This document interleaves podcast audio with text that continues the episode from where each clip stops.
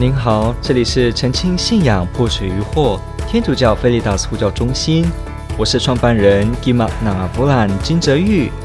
您现在收听的是线上 Q&A Podcast。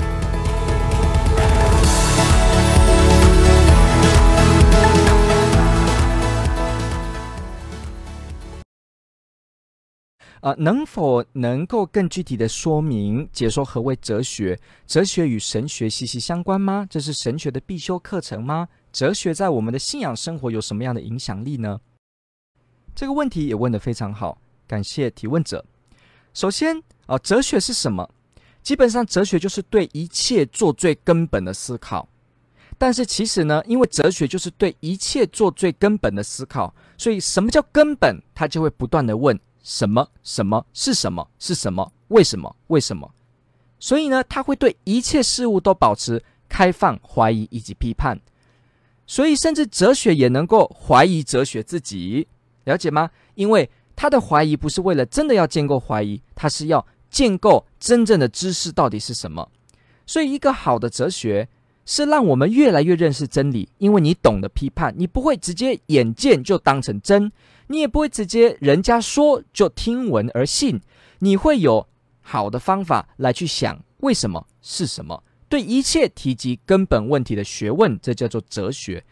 哲学家呢，就是致力于这样子思考的思想家。他们不一定写书，可能是演讲，可能在学校当老师，但是无论如何，他就是一直呢来去对一个问题问为什么。比方存在是什么意思？什么叫存在？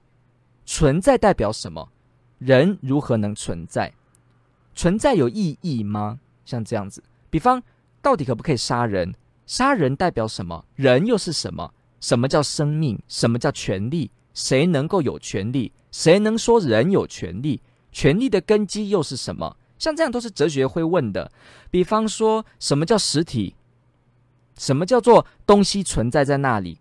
究竟万物看到的是真的吗？还是只是幻影？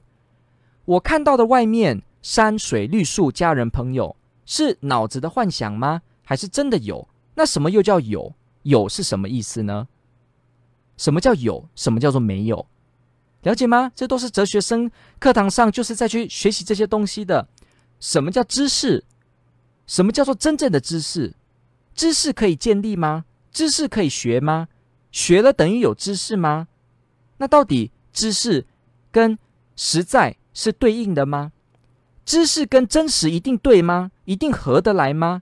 那我脑子想的会跟视障是合的吗？那世界是什么？宇宙是什么？宇宙怎么思考？什么叫时间？什么叫空间？有真理吗？这些都是哲学生在问的哦，哲学生在研究的哦，课堂上在讨论的哦。也就是你觉得这些问题好重要哦，有没有？你听的时候就会发现，哇，这些很重要，因为你一个问题好像都牵涉到很多，对不对？但是呢，又好像不那么不那么简单的，还要一直讨论的，一直思辨的，这就是哲学。所以你可以说，哲学就是对万事万物呢根本的提问，根本的探寻。所以哲学一定涉及思考，一定涉及推论。因此呢，学哲学的人一定会注重怎么思考，怎么批判。思考有方法的，所以有逻辑学的训练，有所谓的对谬误的拆穿，有所谓的怎么叫做论证，你都要去了解这个方法，这个过程。也就是说，哲学生基本上他们用理性的思路方式，正确的推论来问世界的根本问题，接着呢，找出一些答案以及方向，归纳出来跟大家讲授或分享。这样子，哲学家常在做这样的事情，他们把。一件事情的概念是什么？concept，把它掌握，把它分类，把它细致的做说明。所以哲学家常常在读的东西，很多人也看不懂，还是说他们的课本也看不懂，在讨论的时候也不知道你们在讲什么，会是这样子。但是里面的内容都非常的深，都在触及这些你我都觉得很重要，但是没办法马上就回答到的问题。这是哲学。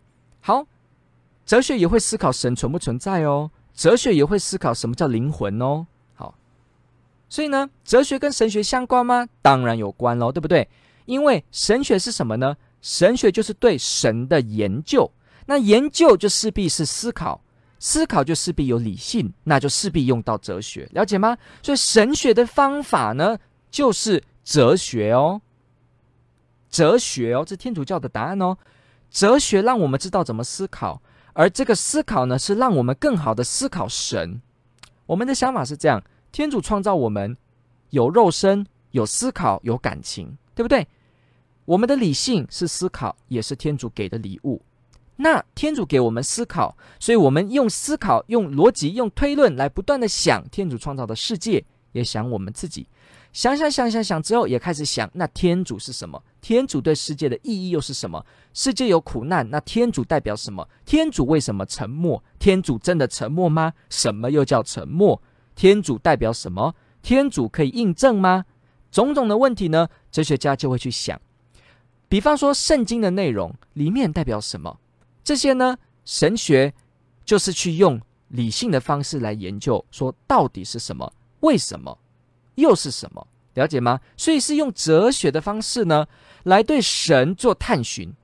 而对天主教的基督徒来说，两者之间是不会有冲突的，因为哲学用天主赐给我们的理性思考世界万物的真相，这些真相也只不过是天主给的，天主造的。那如果我们思考神得出来的知识内容，这样子也是来自天主的，所以都是来自天主的，何来会矛盾呢？所以，为天主教的想法来说，理性的思辨不会跟天主教的信仰相矛盾，不会，而且呢，跟天主真正的启示也不会违背，也不会有冲突。所以我再次说，你是一个哲学家，你可以当很好的天主教基督徒；你是一个天主教的基督徒，也会被鼓励要思考、研究你的信仰，让你的信仰内容深入。当然呢，我这个意思不是说你不用祈祷，你不用做一个好的的这个有爱的基督徒，你不用跟人相处，我都不是哦。我只是现在呢是说这个部分，因为我们的重点是放在这边，那大家不要失去平衡。很多时候我们会不小心，有的人会误会，以为说啊，基督信仰就是思考而已，那这完全是错的，怎么可能只是思考呢？你看耶稣用自己的一生，用自己的十字架来传递天主的讯息。耶稣怎么可能只是一直研究的书虫而已呢？当然不是喽。所以我们要了解我们信仰的平衡。好，所以呢，你就会知道神学是用哲学的方式来去研究、来去说明神内容的内涵以及相关的东西。所以呢，神学跟哲学它就有一种联系上的一个根本，因为我们都在用天主的理性来做，天主赏赐的理性来做。所以我们要小心哦。有些人会以为神学的意思是神学就是你祈祷的时候闭眼睛，突然听到声音，那这些你写下来就叫神学，还是说你讲话讲神的东西讲得很玄，这样就叫神学？这不对哦，这些叫玄学，这是不对的哦。神学在天主教自己严格的定义，为什么有神学学士、神学硕士、神学博士？就是因为他有自己的研究方法，他应用哲学方式当中的思考跟批判。思考天主的启示是什么样的意义，来研究它，这些得出来的就是神学的内容。所以天主教的神学家为什么都会接受哲学的训练，你就知道原因是在这了。我不能好好的思考的时候，我如何能有序的讲天主的一些事情呢？对不对？所以神学一直呢跟哲学会有重叠性，但是呢，哲学也不表示就是完全的。取代神学哦，因为了解一件事情，哲学是人去思考万事万物的根本，但是人能够穷尽万事万物的根本吗？这是不一定的，甚至我直接说不能。为什么？因为世界有许多奥秘，人也没办法到达。比方天主自己，人的思路呢就没办法到达天主的无限。比方说什么呢？你今天你人在地球，你根本就不在遥远的一颗星系。那这样子你怎么知道那边的知识呢？所以我们都有一定的限制。就算你说我有物理学，我有这些天文，我有数学，但是无论如何都有许多知识上面向的限制。我们对世界的观察，我们也有属于人类视角的一些状况，是我们自己不会完全克服的。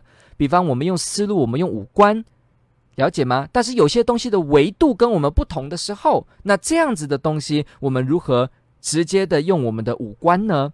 所以了解吗？我们人在用自己的方式，自己天主配给我们的这些工具、头脑思考万物的时候，我们也不是完全的可以穷尽一切的。这点非常重要。穷尽一切是不可能。了解，所以我们只能是人有的这些的方法当中，我们做最好、最全力的理解。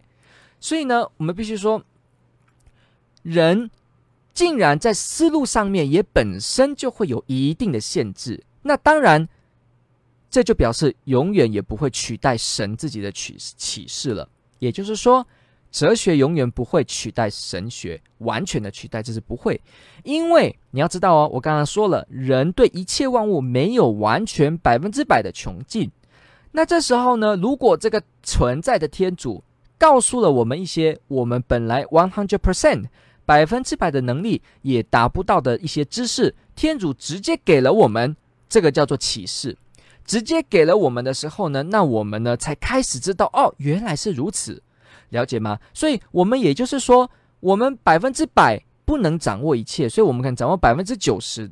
那掌握百分之九十的时候，天主呢，他把那奥秘的百分之一百零一、百分之一百零五，也就是超越的那些东西，跟我们说明，我们才明白。所以，我们都保留了一个空间，随时在等着天主告诉我们究竟奥秘是什么。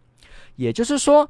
人的知识再怎么顶峰，还是会保留一个空间，是给超越者、天主、神来告诉我们，我们才能知道的。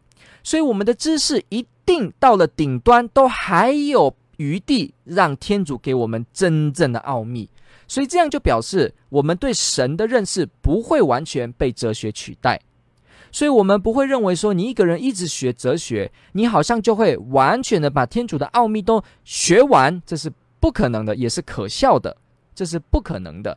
所以呢，我们只能说，我们永远都知道哲学非常重要，也是人思考的方式。但是它不会取代一切对神的认识，它也不会取代天主，甚至不会取代完全的神学里面的所有研究的题目。好，所以这样就了解了。好，那哲学在我们信仰生活中有什么影响力呢？有的，我必须要说。教会一直以来都有哲学，也一直研究哲学，甚至有所谓的天主教的哲学，所谓的 Catholic philosophy，也就是所谓的 Scholastic philosophy，所谓的士林哲学，或者又叫做经院哲学。也就是说，中世纪有这些哲学家，他们把哲学的工具跟信仰上的题目互相来做思辨，而为天主教的信仰打下理性基础。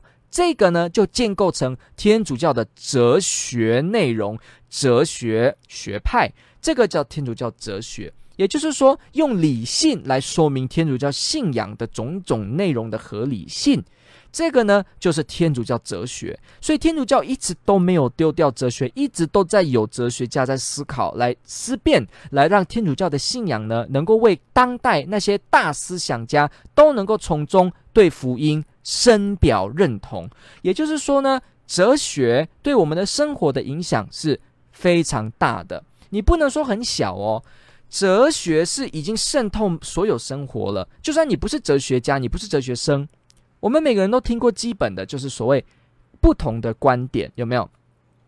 你为什么支持这个？你为什么支持那个？当这些东西背后你分析起来，你都会发现里面都是跟哲学有关联。什么叫民族？这里有文化哲学在里面。什么叫做认同？那这一背后又有哲学的观点，又有许多思路的观点。所以种种种种都有这些思路的观点。所以哲学影响生活的所有面向。今天你一个朋友会跟你讲一句话，为什么他会这样想？都跟背后的思路有关系。所以呢，我必须说，哲学在我们生活中都有影响力。今天很多人鼓吹一些很严重的道德偏差的教导，或以很严重的一些错误的信仰知识的传递的时候，背后其实也建立在不好的哲学。所以，如果呢，没有好的哲学，没有健康的哲学，没有真实的哲学，那会害世界整个陷入瓦解的状态哦。你要想哦，教宗若望保禄二世在他的一个通谕。好，Fides et Ratio，所谓的信仰与理性通谕里面呢，他就提及的哲学在天主教信仰上面占的重要角色。大家有兴趣的话，可以去买这本通谕，你大部分就可以，你大部分就可以理解天主教会对哲学重要性的观点是怎么样子想了。那里面呢也有提到，如果没有好的哲学思辨，是随便的哲学，是乱的哲学的时候，那你就不能有正确的人生观，正确对世界的思考。那没有正确的对世界的思考，你当然就会得出歪曲的结论，你的内容就会被瓦解，这个世界也就会面临不安，了解吧？所以，听众朋友，哲学跟你生活有关，哲学跟信仰生活就更有关喽。比方你说，我礼拜天不想去教会，为什么？因为我觉得教会很无聊。诶，那无聊，无聊代表一个事情有没有意义？这是什么哲学？听众朋友知道吗？可能就是啊，无聊，因为要很刺激，感觉要有感觉，要很棒，有朋友我才要去。所以呢，感觉主义，感觉主义的思想。但是如果理性主义的人，他会说：诶，不一定啊。我如果思考觉得去教会有他的道理，那我应该要顺着我的思考，我怎么能够被我的感觉给绑住了呢？我应该要能够超越感觉吧？感觉是暧昧、模糊、虚幻不定的。我应该也要用我的理性思考，才能够好好的控制，好好的掌握自己人生中的许多选择，不是吗？所以有些人就会说：不行不行，教会是应该要去的，它有道理，所以我应该要去。我就放下了我个人对感觉的这个过度的要求跟抬举。但是呢，如果今天我背后接受的思路是哦，感觉就好了，所以呢，为什么我要性泛滥？为什么呢？我不用。想有关于性是不是有一些应该要守着不可以做的？为什么我觉得看 A 片都没关系？那因为可能我觉得我只要取乐享乐就好了，所以也是一种享乐主义的思想在背后。那我觉得享乐就是人生的真谛。那你看会不会影响信仰呢？会呀。如果我们建构的是享乐就好了，那只有享乐的话，那你如何能理解耶稣基督说要背十字架跟随我呢？如何能理解耶稣在十字架呢？如何听到这个福音呢？说一粒麦子不落在地里死了，仍然是一粒麦子；但是死了会结出果子，怎么能知道呢？当我们完全觉得哦享乐就好的时候，如何能够知道伦理道德呢？知道吗？杀人如果会快乐，我杀人快乐，那为什么不要就杀人就好了呢？我不是人生就是为了快乐享乐而已吗？那杀人也快乐，那我就杀人啊，这样才会快乐啊。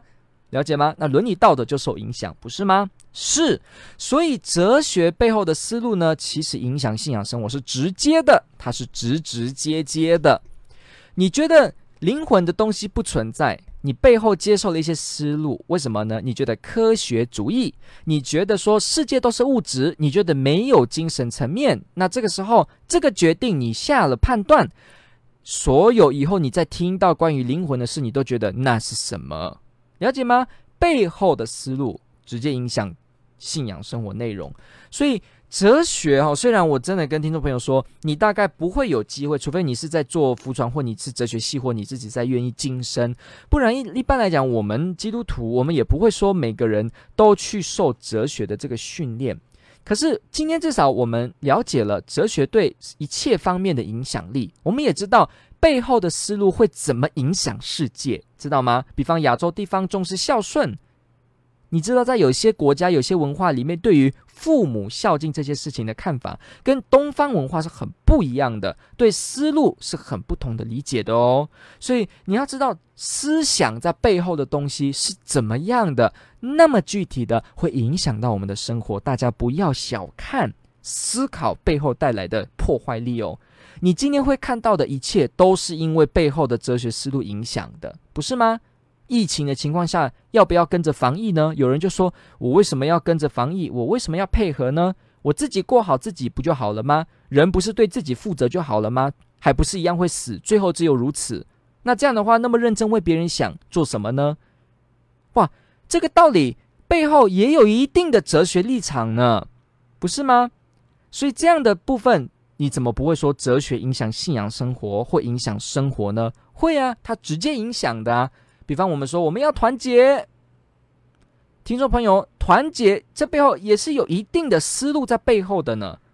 那不然人家会说，那为什么要团结呢？为什么不要追求英雄就好了呢？个人英雄就好了，干嘛要团结呢？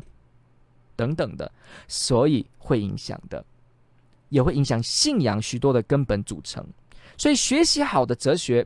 真正的好的能够批判的哲学，有一定的中立高度程度，真正批判你才能够建构纯正的信仰知识内容，对你在信仰的深入思辨上会有直接的影响。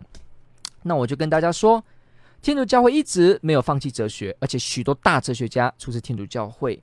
那天主教会呢，就是因为他们知道圣神、天主赏赐给我们的理性，而我们在其中研究天主而光荣天主，所以天主教对这些若干的信仰疑问都有非常多、非常优秀、非常深度的解答以及思辨方式。所以这也是为什么天主教的信仰有坚固不可摧的墙在那边，你可以掉进去就会发现它真的是合理的。而且真的呢，是最有意思的。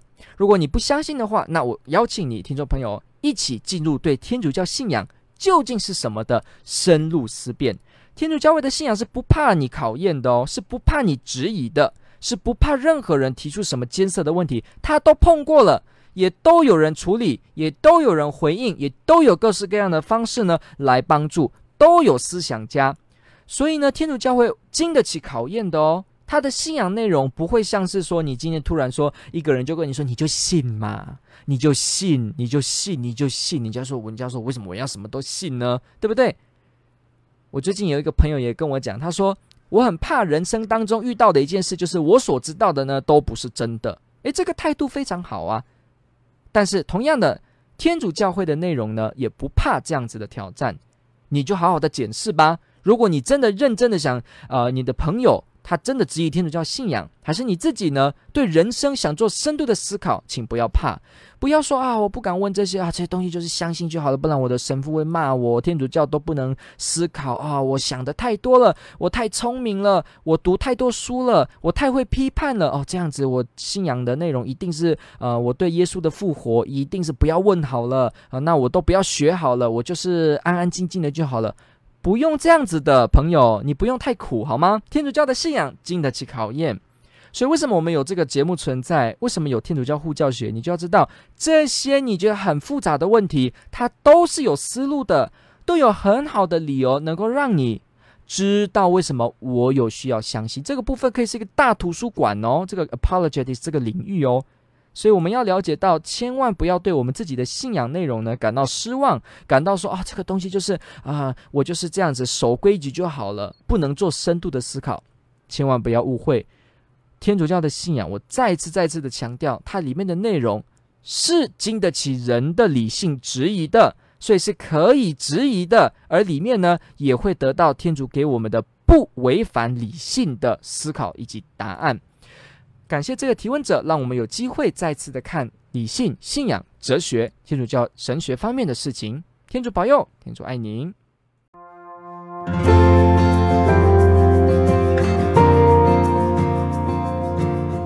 感谢您的收听。若您喜欢本系列节目，支持护教学与福传相关推广，欢迎来到我们的 FB 粉丝专业以及 YouTube 频道，点击订阅。